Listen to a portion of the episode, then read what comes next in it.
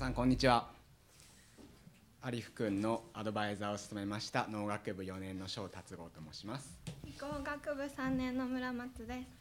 アリフは13人兄弟の12番目として生まれマレーシアでは中高時代バレーボール部に所属しておりました。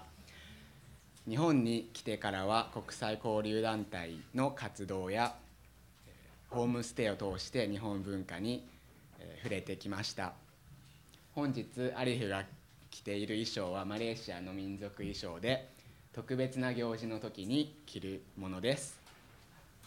私たちは3人グループで今まで練習や打ち合わせを重ねてきました。最初は日本語の特別な独特な言い回し等に苦労されていましたが練習を重ねる上でだいぶ上達してきました。今日はこのこのこれまでの練習の成果が発揮できるように応援しています。アリフ頑張ってね。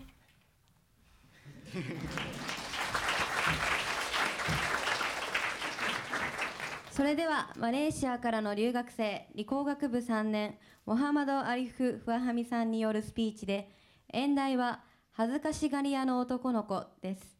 お願いします。よろしくお願いします。私はごく普通の男の子で、皆さんと同じように一生懸命勉強したり、友達と出会ったり、いろいろなことをしてきました。でも、皆さんと違うのは、私はとても恥ずかしがり屋だということです。ずっと前から人と話すのが怖かった。本当に怖くて、できることなら人から逃げたいと思ってきました。だから、こんな私にはあまり友達ができませんでした。高校生になった私は相変わらずおとなしくあまり話せませんでしたが友達もでき朝せぐらいはできるようになりました。他人から見ればほんの小さなことかもしれませんが私にとってはとても嬉しいことでした。中にでもシャフィックさんにはとても感謝しています。一緒に勉強したり買い物に行ける友達はシャフィックさんが初めてでした。いつも友達に囲まれて人気者のシャフィックさんと私にはとても全然違いました。ですから彼と家族友達になれたのは奇跡のように嬉しいことでした。ある日クラスで発表した時のことです。自信もないし人前で話すのも怖いしどうしようと思いながら自分の番を待っていました。そんな私にはあまりそんな私にはシャフィックさんが声をかけてくれました。アリフさん、もっと自信を持って、ちゃんと言いたいことを言わなきゃ。どうやって人に気持ちを伝えるの？という言葉を伝えました。しかし、残念ながら、この日の発表はあまり上手にできませんでした。しかし、シャフィックさんの言葉のおかげで、おかげで、私は変わりたい。もっと友達を作りたい。もっと人の心が分かるようになりたい。という気持ちが心の中にあふれました。そして、青空目上げ、小さなお願いしました。明日、もっと雪が欲しい。友達と一緒に笑いたい。日本に来た当初は、家族と離れて悲しい気持ちと嬉しい気持ちでした。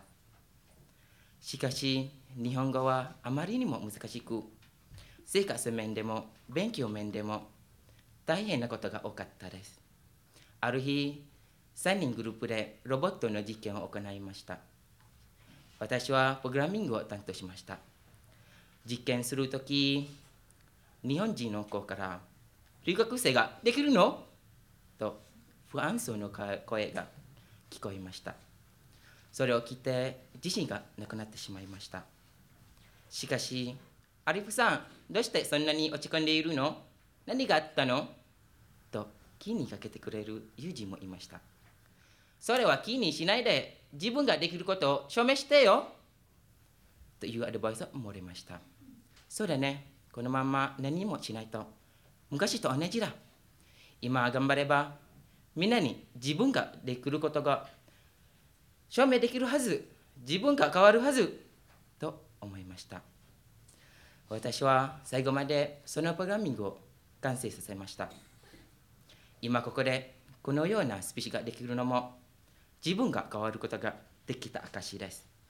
恥ずかしくて人から逃げてばかりだった私がこのスピーチで皆さん一人一人に私の気持ちを届けること届けることができました。これから先いろいろな場面で新しいチャレンジが私を待っています。